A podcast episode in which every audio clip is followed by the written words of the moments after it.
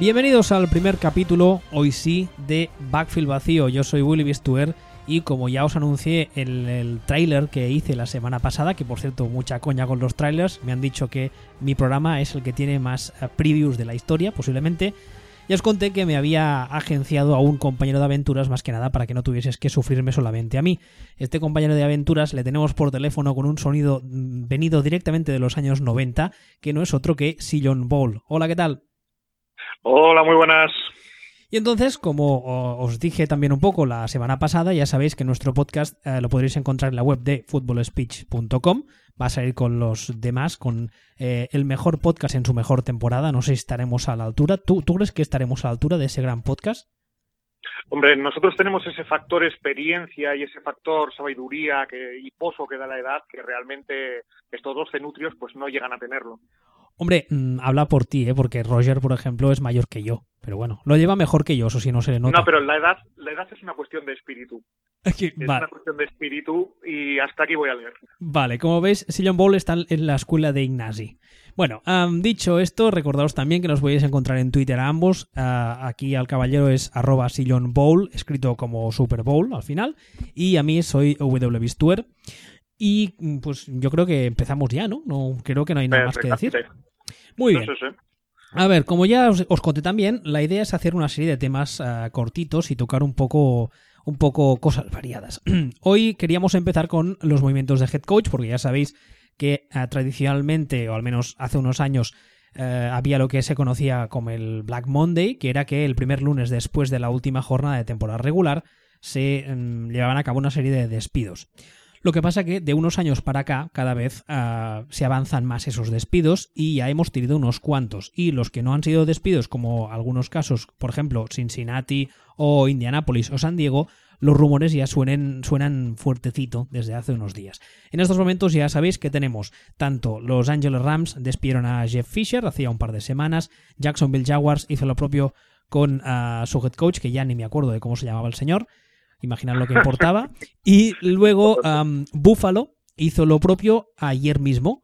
Decidió despedir tanto a Rex Ryan, que era el head coach, como a su hermano Rob, que actuaba como coordinador defensivo de Buffalo ya está sonando un nombre. Esta tarde en, a través de la Fox ha salido filtrado que el matrimonio propietario de la franquicia no quieren ir a por un head coach de perfil alto. O sea, se olvidan de tipo Cowers, de Chucky's y cosas así. Y que están muy interesados en James Franklin, que es el, actualmente el head coach de la Universidad de Penn State porque al parecer ambos, eh, tanto él como ella, son alumni de Penn State y tienen muy buena relación con eh, la universidad. Y hasta aquí puedo leer que decían en un 2, 3. ¿Qué te parece? Pues de entrada, lo que me, de entrada lo que me parece y es evidente es que no podemos pasar por el mismo tamiz a cada equipo. Es decir, eh, Buffalo Bills es un equipo que evidentemente está en Buffalo, que es una ciudad a tomar por culo en el norte, que está dejada de la mano de Dios hasta cierto punto, y con una cultura muy blue collar, que dicen ellos, muy de currela. Mientras que San Diego, por ejemplo, pues son, mm, se va a mudar a, a Los Ángeles en breve con otro nombre y necesita o está buscando, igual que los Rams, un head coach de campanillas. Porque ahora mismo esas dos franquicias están en guerra. Es decir, una de los dos va a ser los Lakers y la otra va a ser los Clippers. Sí, totalmente. Además, las dos van a caer en, en LA, como ya se Tú me lo dijiste, yo lo publiqué en Twitter y a partir de ahí empecé a leer noticias que San Diego, el movimiento a Los Ángeles lo tiene ya hecho y además parece ser que hay una, hay una operación de renaming, ¿no? De la franquicia. Sí, van a, van a hacer un rebranding con la franquicia y ahora mismo de lo que se trata realmente es de, de comerse ese mercado. Y Los Ángeles, uno de los defectos que, que tiene como ciudad de deportes es que es una ciudad que adora a los ganadores y pasa olímpicamente a los perdedores, mucho más que cualquier otra ciudad. Entonces va a llegar un momento que si tú tienes dos equipos y uno y uno gana, uno tiene, uno desprende glamour, uno desprende desprende ese ese tufillo a, a los Lakers del Showtime de los 80, se va a comer todo el mercado y el que no, pues va a ser los los apestosos Clippers, segundones, horrendos New York Jets. Básicamente va ese es un poco el el, el feeling y el problema que van a tener y lo que están intentando evitar. Entonces ahí sí que vamos a hablar de, de Gruden, ahí sí que vamos a hablar de, pues incluso de un Josh McDaniels o, o bueno, en realidad de Gruden hablamos, eh, yo creo que en Gruden se baraja hasta para el Betis en determinados momentos. ¿no? Sí, Gruden es... no es realmente, no es realmente una cosa, un, un, evento que se menciona Gruden, pero en este caso, y si lo realmente si lo rebozan de dinero, yo creo que podría llegar a aceptar, porque es Los Ángeles y, y van a ir a y necesitan ese perfil para, para instalarse como franquicia grande, tanto unos como otros. Estamos hablando de San Diego, dando por hecho que su head coach, que en estos momentos es Mike McCoy, lo van a despedir. Yo. Mm, hombre, vamos, vamos a ver. O sea, han perdido con los han perdido con los Browns. Es que no es que vayan a despedir al head coach, es que van hasta cambiar el nombre para que no les asocien con ese partido. Yo sigo defendiendo. eso es un tema para otro día, ¿eh? pero yo sigo defendiendo que estos Rams no son tan malos. Pero bueno, vamos a dejar eso. San Diego, entonces, yo creo que ambos tenemos bastante claro o creemos que hay muchas posibilidades que despidan a su head coach. Pero vamos a centrarnos, por ejemplo, en, en los Rams, más que nada porque son el equipo que ahora mismo tienen una vacante abierta y en segundo lugar, porque el nombre de uh, Chucky, de, de uh, John Gruden, como decíamos, hace ya un par o tres de años a la que hay una vacante suena su nombre. Hasta ahora, al parecer, esa posibilidad no era muy real porque el buen señor estaba en ESPN viviendo muy bien, muy tranquilo y cobrando un buen dinero. El tema está en que ESPN está reduciendo plantilla y sueldos le han dicho ya a Gruden de renegociar su contrato porque es un poco inviable y además a quien era su partner en los partidos, que era Mike Tidico, con el que le unía una relación bastante estrecha, se ha acabado yendo a, creo que es NFL Network. Entonces, sí, entonces el escenario que se plantea en LA es un poco como el que se planteó en su día en Tampa Bay. Es un equipo que defensivamente está bastante montado, es un equipo que además lo heredaría de un entrenador de perfil defensivo como en su día heredó a los Bucks de Tony Dungy y lo que, se, lo que se le pide es que monte un ataque alrededor en especial de ese flamante pick número uno que es Jared Goff que mm, no sé tampoco, insisto, también es un tema para otro día, pero un apunte rápido. Sí. Ahora, ahora mismo Jared Goff lo único que ha demostrado como cuarta franquicia es que es un tío guapo y atractivo. Bueno, que para un mercado, un mercado como Ley también es importante, aunque suena tontería. Que para un mercado como Los Ángeles y el mundo de los forracarpetas adolescentes, pues a lo mejor es un valor, pero yo realmente no lo veo. La verdad es que a, mí como quarterback no me gusta... a ver, hay que ser justo. Lo que estamos viendo hasta ahora tampoco sería como para establecer un baremo claro porque los Rams a nivel ofensivo este año mm, han sido un chiste pero hay eh, algunas, ah, no sé cómo llamarlo, mecánicas o vicios que los veo y me hacen decir, uff, especialmente para un pick número uno. Pero bueno, eso también es otra guerra. Es una discusión para otro día. Exacto. Luego estaría el caso de Jacksonville, que curiosamente también es otro, el otro equipo que ya tiene una vacante y no hemos hablado de ellos en ningún momento. No, hemos dicho nada de Jacksonville, no sé por qué será. No, no, es ninguna novedad que nos olvidemos de Jacksonville, tanto nosotros como los fans en cualquier otro sitio, como la NFL en global. Pues es algo que pasa. Lo que pasa es que es una vacante y también se ha dicho que uh, irán bastante, apostarán bastante por o eh, Shanahan Jr. o por McDaniels. Yo creo que ambos tipos, si son un poco listos, uh, no, no aceptarán la vacante de Jacksonville. Lo que, lo que ocurre, en realidad, eh, vamos a barajar siempre prácticamente los mismos nombres en, en todas las vacantes realmente. Es decir, vamos a tener a Josh McDaniels y vamos a tener a Shanahan Jr. y vamos a tener a, a Gruden en todas las vacantes, en toda la rumorología, igual que a Matt Patricia, que también se me olvidaba. Sí, Matt Patricia, es verdad, es el, coordinador defensivo de los uh, Patriots que está sonando también como posible head coach de cara al año que viene. Luego estaría uh, el tema de Buffalo, como decía, que ayer se supo que Rex Ryan le habían echado. Y bueno, Buffalo también es un escenario un poco peculiar por lo que contabas ahora, porque uh, los mismos propietarios no quieren a un, a un nombre de relumbrón y yo creo que ahí se equivocan. Pero no seré yo, o sea, ya se lo... pero, pero es, es, complicado también porque Búfalo es una... El entorno cultural de Búfalo, de esa, de esa zona, o sea, Búfalo es este... Es eh, a tomar por culo en New York, está en, está en New York, pero está en, realmente en el medio oeste, en, en la otra punta de, del estado, y es, es, es esa zona de, de medio oeste que, que, se ha comido Donald Trump, realmente esa zona de, de camioneros y, y currelas con mono azul. Pues no. ¿Por qué no lo regalan los Bills a la CFL? ¿No? Uf, Si es que realmente, si realmente tampoco es tan necesario. Es una cuestión de crear una cultura ganadora en un equipo. Ya, pero. Al final, eh, los Patriots lo hicieron. Los Patriots eran, eran la EZ, o sea, los Patriots eran el señor mojón de la, de la NFL y dejaron de serlo. Ya, lo que pasa que, a ver, a mí el, el, el actual uh, propiera, mierda, mierda. Los actuales propietarios, vale, vamos a dejarlo así, uh, me, gustan bastante en el sentido de que son, uh, son los owners también de los Buffalo Sabres, creo recordar, de la NHL, y son owners de perfil bajo en el sentido de que no son los típicos nuevos ricos que entran en la liga haciendo ruido y que hacen tonterías y que intentan generar noticias. Entonces yo creo que esa es la primera piedra de toque sobre la que asentar una posible cultura ganadora, porque muchas veces hablamos del head coach y del staff y nos olvidamos del, del, del owner. En New England, aparte del head coach que es quien es, si no tuviesen ese owner de perfil bajo, que es un owner que lo único que hace es. Mmm, todo el mundo sabemos quién es Robert Kraft.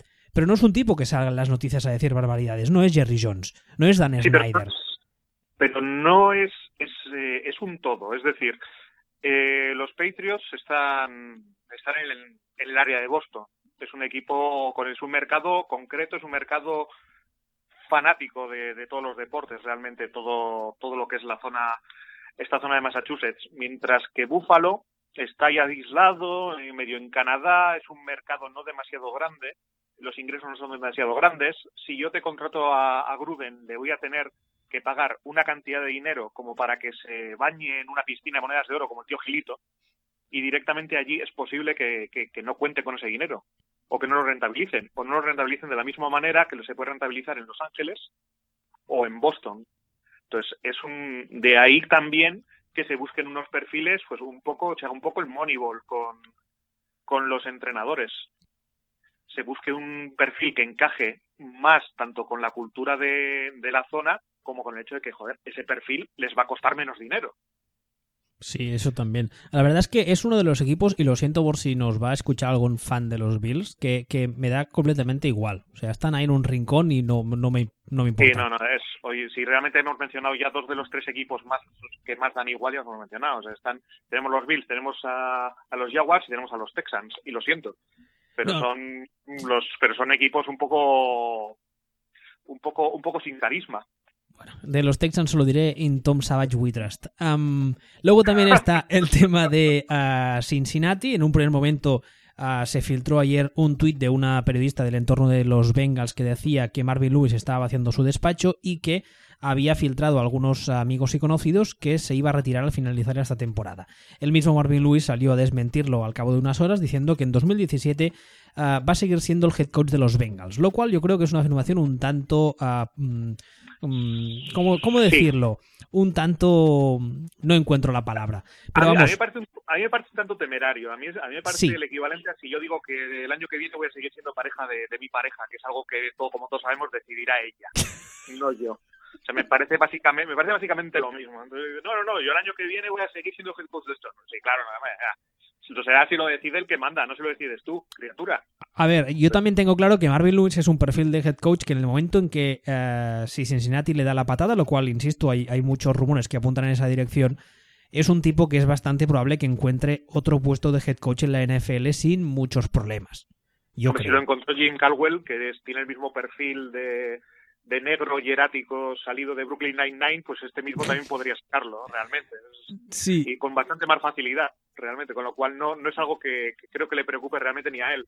El y... problema, el problema es la falta de, la falta de, de resultados y el que, le, que se le va a quedar grabada adentro, porque realmente ha tenido ahí, lleva en la más absoluta mediocridad up estando siempre en el 10, en las 11 victorias y palmando en la primera en el primer cruce de playoff que no te iba a ninguna parte y eso eso tiene que hacer pupita. Eso tiene que hacer mucha mucha mucha pupita porque realmente no ha ganado nada. No, no, para nada. Y yo sigo pensando que su ataque es, es mediocre y que Andy Dalton no es el quarterback de élite que muchos nos quieren vender. Pero bueno, ese sería el segundo gran grupo. Cincinnati, uh, San Diego y Indianapolis, que tampoco lo hemos nombrado antes, que es ese, ese grupo de franquicias que uh, un segundo porque la pantalla se ha muerto. Ah, no, me sigues oyendo, ¿verdad? Yo te sigo yendo. Vale, no, no, no, vaya a ser que el primer día ya la liemos con los aspectos técnicos. Decía, ese segundo grupo de franquicias que todavía tienen head coach a día de hoy, pero que uh, hay muchos números de que, de que um, cuando termine la temporada regular uh, despidan a su actual head coach. Um, como decía ahora, San Diego Chargers, Cincinnati Bengals y Indianapolis Colts, que es otro equipo que también está en muchas quinielas cuando hablan de eso del hot seat. Para sí, que... realmente, realmente San Diego yo lo daría por muerto eh, Indiana debería estar muerto y esta polisemia no me está gustando. Y luego después, pues realmente Cincinnati es el que menos muerto debería estar. Pero también estaría muy tocadito. Pero todo lo que no sea que la cabeza de Chuck Pagano acabe en una estaca clavada a las puertas de Indianápolis no tendría sentido a estas alturas. Yo, el, yo... Buen, el buen rollito ya caduca yo personalmente, um, uh, yo en Indianapolis estaría dispuesto a darle un año más a Pagano, pero siempre deshaciéndome del, del general manager. Eso siempre, o sea, con condición sine qua non. Y curiosamente en San Diego haría al revés. Me vedaría Mike McCoy y mantendría Telesco.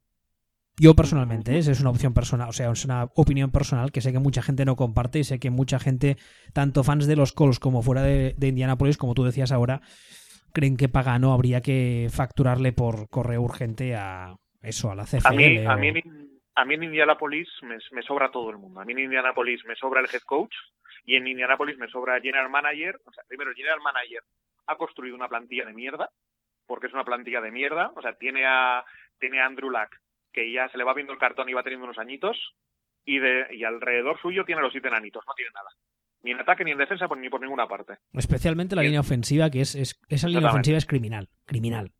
Sobre todo si tienes un, un quarterback de un perfil como el que se le supone a Andrew Luck, porque tampoco es que hemos visto cosas muy espectaculares, pero claro, con ese supporting cast, o sea... No, no, es un desastre. Pero prescindiendo del supporting cast, los resultados, el juego, ha sido bochornoso, ha sido lamentable. Tú no puedes tener un quarterback como es este, estilo uno en una generación, y encontrarte este desastre. No puedes, o sea, más que menos tendrían que estar todos los años en esa división, tendrían que estar en playoffs siempre.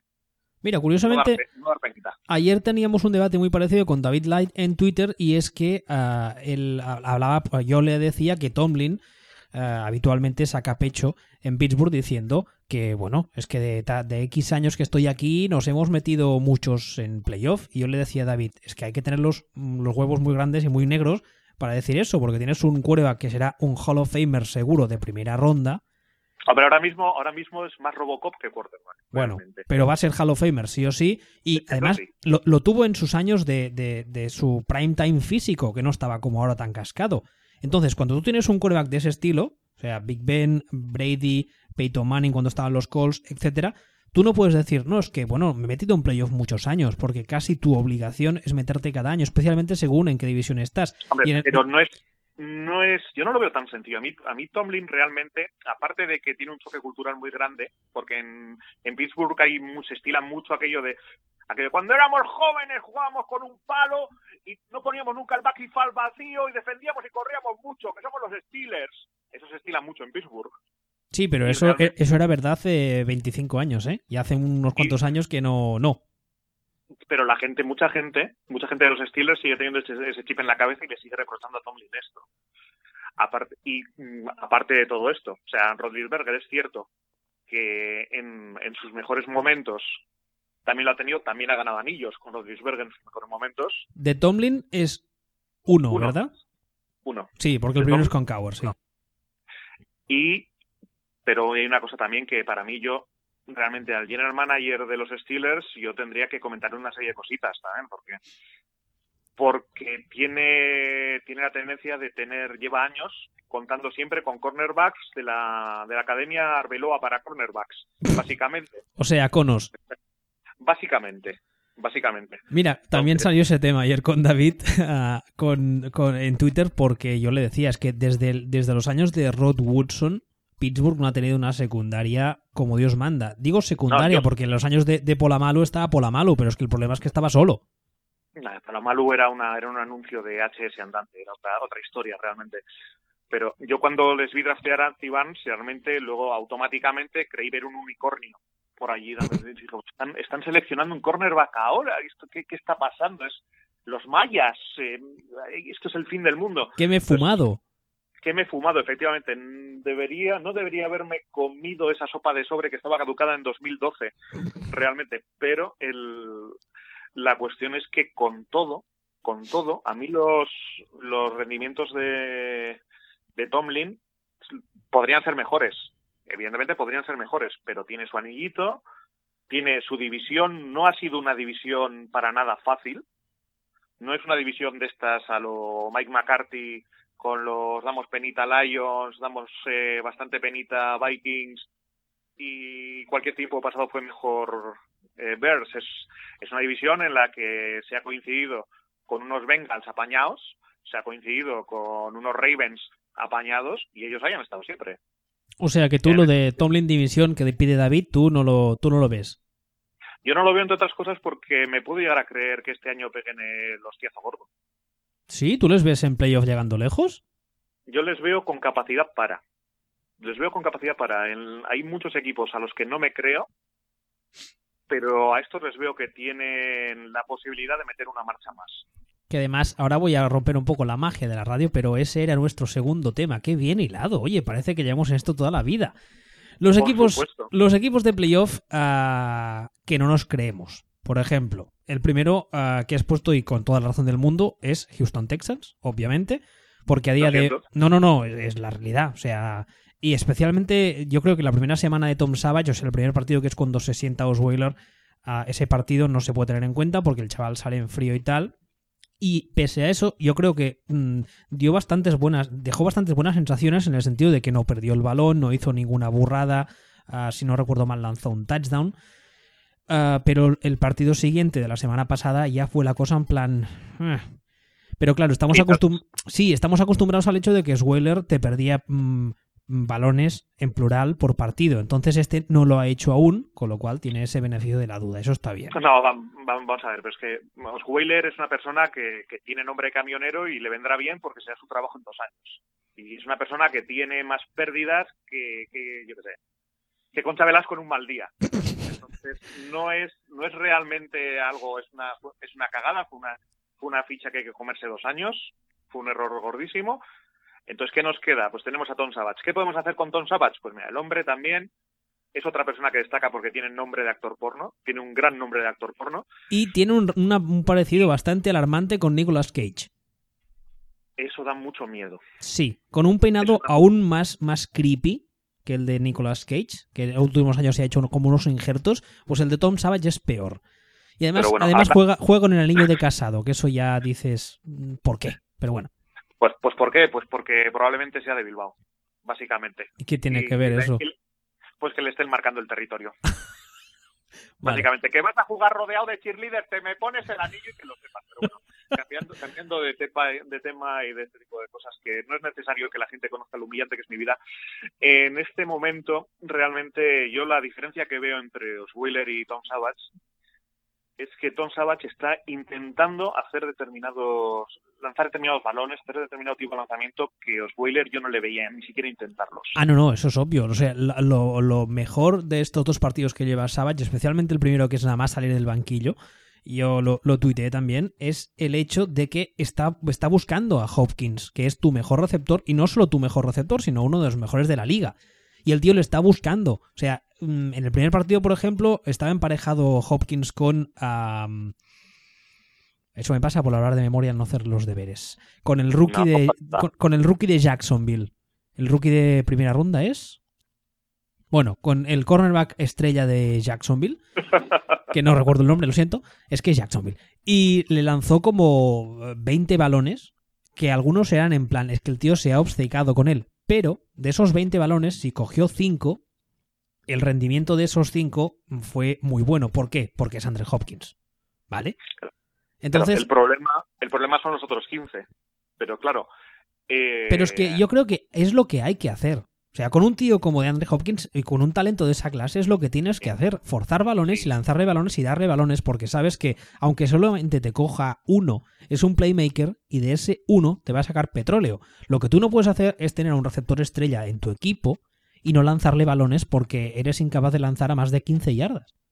Que es lo que hacía Osweiler. Porque era incapaz. Sí, que Sammy Watkins acaba de pulsarle le gusta a esta frase en Facebook, que lo sepas. no me extraña, otro que tal, pobrecito mío. Pero, pero sí, no, no, es cierto. El problema es que en playoffs con esto no te da. O sea, No. Con esto, esto no te da, porque te vas a encontrar con un coordinador defensivo que, que va a hacer sus deberes y va a decir, pues a ver, eh, aquí este, el Living Las Vegas este se va a dedicar a, la- a lanzarle mandarinas a- al otro. Bueno, pues ya está. Pues ponemos 78 tíos encima del otro. De todos modos, mm, en el partido, insisto, en el primer partido que es el que le vi mejor, ah, ah, hubo varias cosas de Tom Savage que me gustaron. La primera es esa, que buscó a DeAndre Hopkins. La segunda es su movilidad. La verdad es que me sorprendió, especialmente eh, acostumbrado a ver a Osweiler todas estas semanas, que es como un armario de esos de Ikea de dos puertas, sin ruedas, Ah, sí. obviamente. Pues Y, sí. luego Armarios tam- muy- suena, es que si le metes diéresis por ahí en medio, suena a nombre sueco de Ikea, ¿o no? Sí, completamente. armar- Osweiler en, sí. Lo tienen en saldos, creo. Sí, joder, ya te digo. Y luego, otra cosa que me gustó mucho es que mm, volvimos a usar el juego de pase corto, especialmente con los Tyrants y haciendo los checks con los running backs. Que es una de, era una de mis quejas de la primera semana y es que Osweiler eh, no tenía ninguna capacidad para leer el juego de, de medio campo, digamos, que al fin y al cabo es el que te es el que sustenta un ataque, porque tú no puedes vivir, como bien ha intentado y bien ha demostrado que no es posible, vivir de big plays. Ay, Osweiler. Ay, Osweiler. Que no es que no sepa leer a jugadas, es que a veces me cuesta creer que sepa leer. Osweiler, que hizo bueno a Peyton Manning el año pasado. Madre mía. Vaya contratazo, Que ¿eh? no te digo nada y te digo todo. Exacto. Y vaya contratazo que se llevó el, el campeón. Porque con la tontería creo que ya garantizado se ha llevado como 40 kilos, ¿eh? Si no hubiera mano- malos general managers, no habría buenos general managers. Es tan sencillo como esto. Ah, supongo. No, es tan, senci- es tan sencillo como esto. Si todos los general managers fueran listos y todos los general managers fueran buenos, las franquicias que tienen buenos general managers no estarían siempre arriba. Pero si siempre están arriba los mismos, será por algo. Jo, qué nivel más filosófico para ser el primer programa. Eh, joder, filosófico. Si esto es filosófico, madre mía, está... si, esto es de... si esto es muy sencillo. O sea, el que es buen general manager acaba creando una buena plantilla. El que es malo acaba firmando a Osweiler por una patatada. El que es malo lo tenemos en Houston que se llama Rick Smith. Bueno, aparte de los Texans, otros equipos que no nos creemos en playoff, por ejemplo, son los Raiders. No por no porque nos caiga mal, sino porque simplemente hasta la semana pasada eran un equipo que ofrecía una serie de garantías, pero claro, sin Derek Carr, pues como que Yo, hasta la semana pasada, yo no me los creía tampoco. O sea, yo no me los creía porque tenían que meter 257.000 puntos, que más o menos era lo que les iban a, a enchufar a ellos para poder aspirar a ganar algo en playoffs. Sí, pero eran Ahora- capaces. Nah, Eran, eran más o menos, vamos a dejarlo en más o menos capaces. Más o menos capaces. En temporada regular sí. En playoff, con las cositas más apretadas, complicado. Complicado, complicado. Porque con esa defensa, complicado. Pero ahora mismo ya sin Derek Carr, aparte es que Derek Carr y, y Matt McGloin eh, ah, no se parecen demasiado. Hombre, a ver, mm, vamos a hacer un símil automovilístico. Es como si tú tienes un Audi, majete y tal, y se te rompe y de coche de sustitución te dan un, no sé, un 4K. Por decir algo, con todos mis respetos hacia los propietarios de 4K. Yo, más, más allá de eso, más allá de eso, eh, a mí McGloin me parece un poco un Alex Smith de hacendado. Hostia, Entonces- un Alex Smith de hacendado al loro. Hasta cierto punto. Es decir, tú tienes a un ataque acostumbrado a unas rutas más o menos. a un ataque acostumbrado a ser explosivo, hasta cierto punto. Y Matt McGloin es Cristo Valente, lento pero seguro. Entonces, con eh, eh, no no cuadra, no cuadra y para en playoffs directamente para este tipo de ataque que van a necesitar es que, que no, que no, es que no, no hay ni por dónde cogerlo. Con mucha pena de mi corazón, porque me son muy simpáticos, pero, pero que no. A mí lo que hace mucha, me hace mucha gracia es que estas últimas horas, últimos días he leído que la gente dice, no, no pasa nada porque claro, los Raiders son ah, la segunda mejor unidad en cuanto a carrera o en cuanto el segundo mejor equipo en cuanto a carrera, pero claro, mm, cuán- cuánta facilidad para abrir puertas de carrera se, le debe al hecho de que tienes a Derek Carr en el backfield. Y, a backfield y no a, a- a- ¿Cómo se llama este? El, el Mac- McNugget. No, McNugget era el otro. A Mac, McLoin es. Matt. Matt McLoin. Eso es. Hostia, no me sé ni el nombre. Madre mía. Claro, entonces no es lo mismo tener a uno que tener a otro. Entonces, que el, el, el brazo de Derek Carr sencillamente te abre el ataque, te, te abre campo. Te abre exactamente. campo porque sabes que tienes la posibilidad de que te pase el balón volando por encima de la cabeza. Y Exacto. entonces a Y- se tiene que abrirse ligeramente. Claro, y ahora igual vas a tener que correr contra cajas de ocho tíos. Y de repente igual la efectividad corriendo no es la misma y el ataque de los Raiders mm, cambia completamente, para mal. Que ojo, que a mí McLeod me parece un suplente de lo más apañadito. Pero. Pero para ¿qué llevarte, llevarte a playoffs y llevarte a lejos, a playoff, No, no, no, imposible. Imposible. De hecho, diría que me parece un suplente apañadito para otro equipo.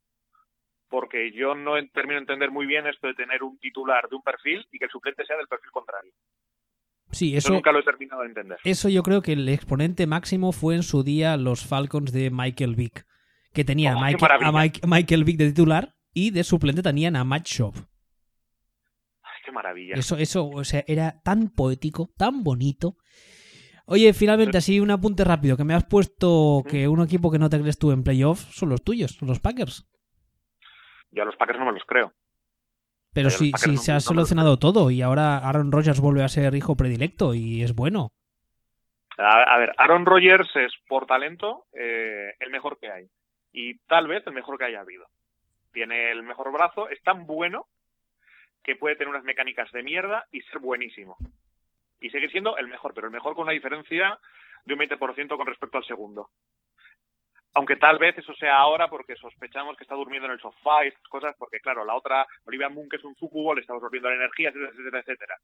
Pero el caso es que ahora mismo y es lo que ha venido siendo, es el, es realmente es el mejor de, es, es el mejor quarterback para mí con diferencia. La cuestión es que al final esto no deja de ser un deporte de equipo. Entonces, si tú metes 35 puntos y te cascan 42, que lo que por cierto viene a ser la historia de todas las derrotas de los Packers en playoff desde que Capers es Capers, pues llega un momento que es que las cosas son insostenibles. O sea, son insostenibles porque no puedes dedicarte a meter 45 puntos partido tras partido tras partido en playoff. Llega un momento que no das. No, y, va- claro, y llegará, un, llegará un momento que te cruzarás con Russell, Carton Banks, Wilson y no te tirará cinco intercepciones. Claro, es que Porque ese es, eso el, es normal. ese es el tema. En, en regular season igual te puedes encontrar a unos Jaguars de la vida y claro, esa semana no pasa nada si tienes el día flojo. Pero en playoff, en teoría, todos los que entran son buenos o muy buenos. Y si una semana sobrevives porque se te aparece la Virgen de la Macarena, juegas contra Seattle en su casa y ganas no sabes cómo, a la semana siguiente igual te toca, yo qué sé, New England o ¿No? Pittsburgh o uno de estos y no vas a tener tanta suerte. En el caso de los Packers, pinta, pues hay, hay, varias, hay variables, evidentemente, pero pinta una de las opciones más, más creíbles es que cayeran los New York Giants. Entonces, Uf, te encuentras a la defensa de a la defensa de Capers contra el hermano pequeño que no le llegan y Eli es muchas cosas es un zarapastroso un desastre es un es el hermano pequeño que jamás tuvo Ross Geller es, es una cosa muy muy tierna y abrazable pero a la vez hostiable es una, es una cosa muy curiosa pero tiene la virtud de que si le das tiempo te des- puede destrozar Está jugando muy mal, ¿eh? O sea, yo, yo Sí. creo que no le he visto jugar nunca tan mal como este año a Elisha. Estoy de acuerdo, pero Elisa, con tiempo, es peligroso.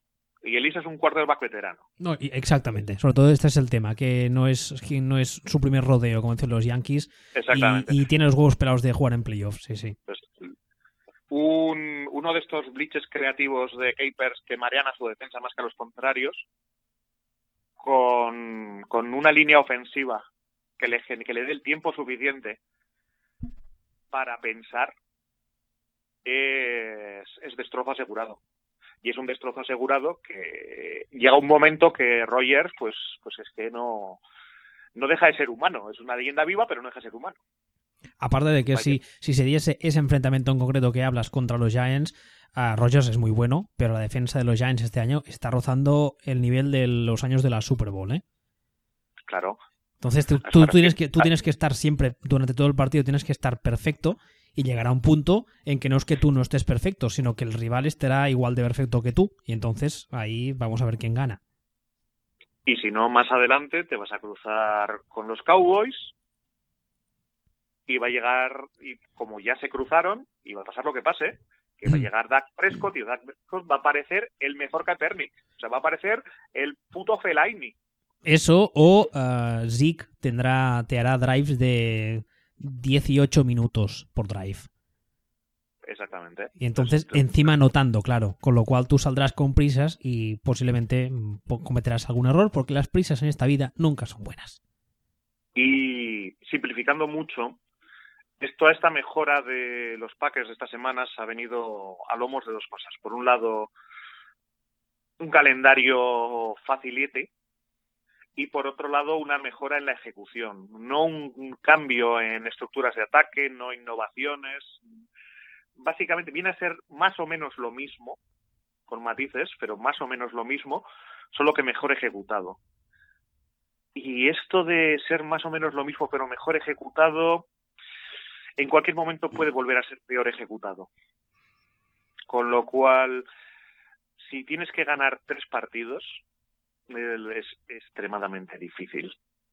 Extremadamente difícil. con lo cual yo no me los creo. Y no me los creo a ellos. Tampoco hemos hablado de los de los Lions, tampoco me creo a los Lions. O sea, los Lions son un equipo que es eh, que es histórico porque es un equipo que todas las estadísticas avanzadas los colocan en el 25-26 de la liga y se pueden meter en playoffs a base de ganar todos los putos partidos igualados que han tenido. Y porque Stafford está jugando a un nivel, ya sé que a mucha gente le chirría que diga esto, pero está jugando a un nivel de MVP. Especialmente cuando, cuando está solo, y no me refiero solo al ataque. Está solo, en general. Zampa, Zampabollos Stafford está que se sale. Esto está. Esto, esto es incuestionable pero realmente mmm, llega un momento que también él tiene que rifar balones y es que han hecho 274, ha habido 16 jornadas y han tenido que hacer 274 remontadas. Esto es insostenible. Es insostenible, realmente. Entonces, con esta, pues, y otro equipo que no hemos mencionado tampoco ha sido a los Dolphins. Los Dolphins, los Dolphins han tenido un calendario, mmm, vamos a decir que chupi guay. Repas, si repasamos, dicen, no, es que están 10-5. ¿Vale? Vamos a repasar las victorias de los Dolphins. ¿A quién han ganado los Dolphins? Han ganado los Steelers. ¿Han ganado realmente a alguien más? No, que yo recuerdo, no. Y sí que es cierto que están jugando muy bien en defensa, pero su ataque, por mucho que Tannehill ha mejorado y que Adam Gates es gurú ofensivo y tal. No, no, mucho, mucho, mucho mérito, mucho, mucho mérito. Realmente es un progreso de los Dolphins con respecto al año pasado. Pero para creernos a los Dolphins, también habría que pensar eso. ¿A quién han ganado? ¿Con quién se han cruzado? Pero... que han tenido, han tenido un caminado más fácil que el Madrid el año pasado para la Champions. Hay que tener un poquito de, un poquito de perspectiva. Y, es que además es que es, es, o sea, la mejora es evidente, pero cuando vienes de, de, en una escala de 0 a 10, cuando vienes de 3 y te pones en 6, has doblado tu rendimiento, pero sigue siendo un 6 sobre 10. Y te vas a encontrar equipos que son un 8, un 9 la mayoría. Hombre, pues esto es igual que el día que los Bills se metan en playoffs. O sea, si te pasas 14 años, 15 y 16 viviendo la masturbación, el día que te echas una pareja más fea que Picio, te va a parecer que es eh, Adriana Lima en sus mejores momentos. Yo lo, yo lo dejaría aquí, ¿eh? Yo, yo, yo lo dejaría aquí. Yo, creo que ya no podemos mejorar tras ese comentario. Bueno, pues es que pero básicamente es esto, o sea, realmente es que no tiene mucha más, realmente no tiene mucha más vuelta. No, no, completamente de acuerdo si tu, si tu devenir como franquicia ha sido una catástrofe durante 15 años, cualquier cosa te vas a ver, te vas a ver a gloria. Pero en realidad, pero eso es porque muchas veces se pierde de vista que el objetivo es el anillo. O sea, el objetivo no es quedar bien y ser dignos. El objetivo es ganar el puñetero anillo. Para todos. Para algunos es más exigible que para otros, pero el objetivo es el anillo. el segundo es el primero de los que pierden. Bueno, ¿qué tal tras tu primera vez? ¿Te ha dolido? ¿Te ha gustado? Bueno, eh, esto puede terminar en Pucci murió al regresar, a su planeta, pero ha estado divertido. No, yo creo que no. Al menos por mi parte, la semana que viene repetimos tú. Y si a la gente no le gusta, pues yo qué sé, que, que, no sé, que paguen menos, iba a decir, pero tampoco es el caso. Así que. No, no, habrá que hacerlo mejor que para esto cobramos. Ya, sí, eh, un sueldo, como le solía decir a Ignasi cuando entrenamos juntos, un sueldo de seis cifras, concretamente seis ceros. Efectivamente.